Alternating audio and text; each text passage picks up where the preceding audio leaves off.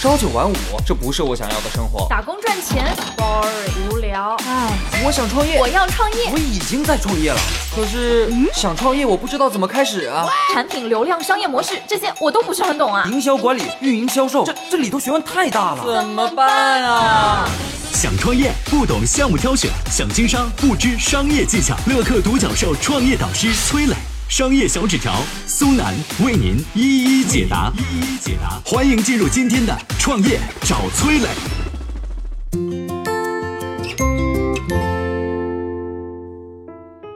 主打干净卫生卖点的龙虾店为何会失败？帮助客户筛选红酒的生意又为何会成功？创业者在找痛点的时候要注意什么呢？有请商业小纸条，请商业小纸条。我来聊一聊一家龙虾店的创业故事。有一位创业者跟我讲他的经历，这哥们儿平时喜欢吃小龙虾，刚好他有个朋友是做厨师的，想跟朋友合伙创业，就做小龙虾生意。他觉得小龙虾这个行业有一个痛点，就是很多店做的小龙虾不太干净，不够卫生。于是他打算做一种干净的小龙虾美食。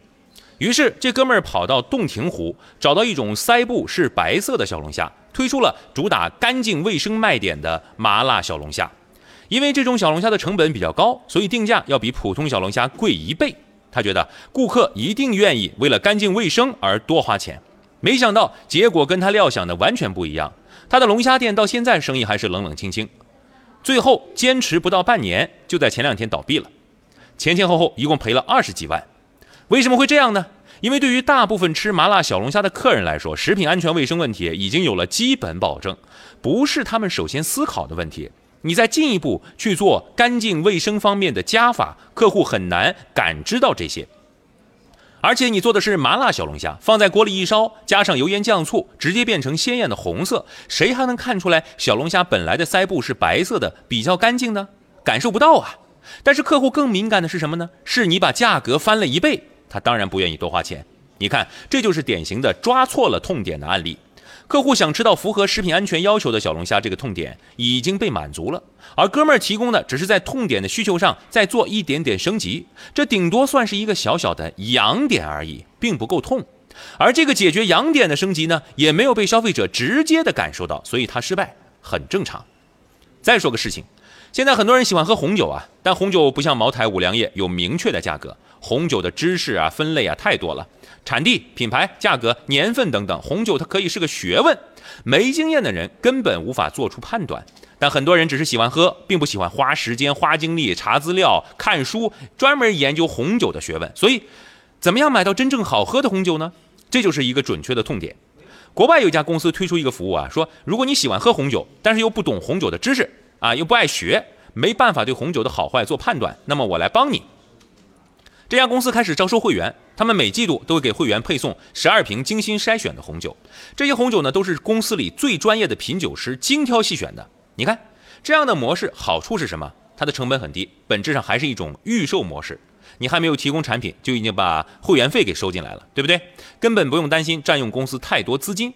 可以说，公司所有的钱都是客户给你的啊。同时呢，让你去帮他挑选，这就是帮助客户节省了脑细胞，节省精力。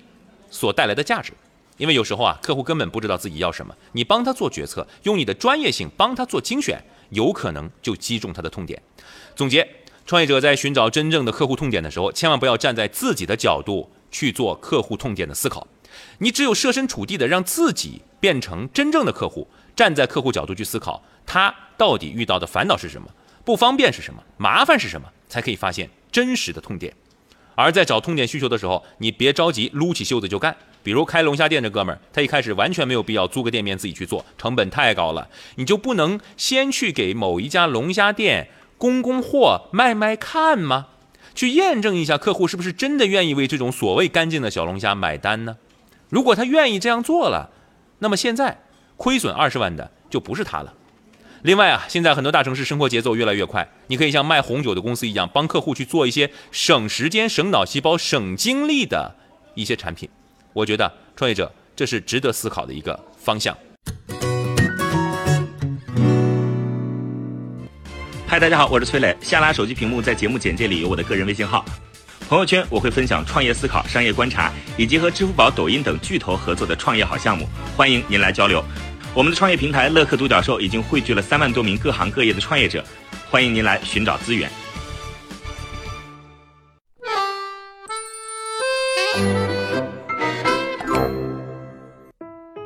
前段时间，沙特阿拉伯石油基地遭到十架无人机袭击，导致国际原油价格创下1988年交易后开始的最大涨幅。这个基地属于石油巨头沙特阿美公司，是全球最赚钱的公司，远超苹果、中石油。它是怎么做到的？它又是怎么塑造沙特的今天呢？有请崔磊，有请崔磊。你猜全球最赚钱的公司是谁啊？不是苹果，也不是中国的工商银行或者什么中石油、中石化。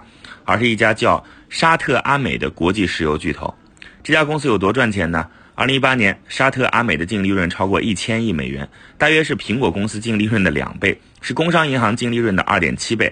它比中石油、中石化等其他的八家石油巨头净利润加起来还要多，相当于二十一个茅台公司赚的钱。为什么这么赚钱的公司大家不知道呢？主要是因为它一直闷声发大财，没有在资本市场上市。如果它上市啊，按照估值，起码可以达到两万亿美元。当之无愧的全球市值第一，那这家公司对全球经济的影响到底有多大呢？啊，这个前段时间十架无人机袭击全球最大的石油加工中心，就是属于沙特阿美的。这次突发事件让国际原油价格瞬间大涨，中国油价也跟着看涨。那沙特阿美这家公司到底是什么来头呢？它的前身是阿拉伯美国石油公司，一开始是一家美资私人企业，一直到一九八八年才正式被沙特阿拉伯国有化，名字变成了沙特阿拉伯国家石油公司。但是大家还是习惯叫它沙特阿美。那为什么会有这段经历呢？因为在一九三二年，沙特阿拉伯建国的时候还是一个贫困的小国，他们根本不知道自己的国家地底下蕴藏着丰富的石油资源。直到美国的加州标准石油公司找上门，希望在这片土地上开采石油。当时沙特的国王根本不相信这片土地上除了沙子还有别的东西，所以就把土地租了出去。没想到勘探了几年，竟然一无所获。美国公司当然不甘心了，他们认定了这片土地上一定有石油，但手上没钱怎么办呢？于是，加州标准石油拉来了另外三家美国石油公司，成立了阿拉伯美国石油公司，终于挖出了源源不断的石油，赚得盆满钵满。表面上看呢，这是沙特阿拉伯用资源换美金，交出了国家战略资源的自主权，但实际上啊，这是因为沙特没人、没钱、没技术，必须背靠阿美石油，借助别人的势力来慢慢做强本国的石油产业。沙特王室有着更长远的谋划。等到一九五一年，机会来了。这年，伊朗政府通过武装手段迫使英国石油公司狼狈逃离。伊朗石油的国有化运动让英国石油公司损失惨重。波斯湾这边的美资公司当然也怕呀。沙特王室看透了整个局势，就借势去试探阿美石油的底线，先提出要预支租金，没想到对方立马答应了，一步退，步步退。沙特王室又进一步把税收争取到自己的手中，然后把分成收入争取到更大的比例。那等到攒够了钱啊，然后也培养够了沙特本土的石油人才，沙特王室再买下了公司的全部股份，彻底把阿拉伯美国石油公司国有化，变成沙特阿美了。啊，外界看沙特阿拉伯最容易看到的是大金链子戴满脖子，但他们容易忽略的是，沙特阿美利用源源不断的石油收割其他国家的美元，从而让沙特阿拉伯成为世界上最富有的地区。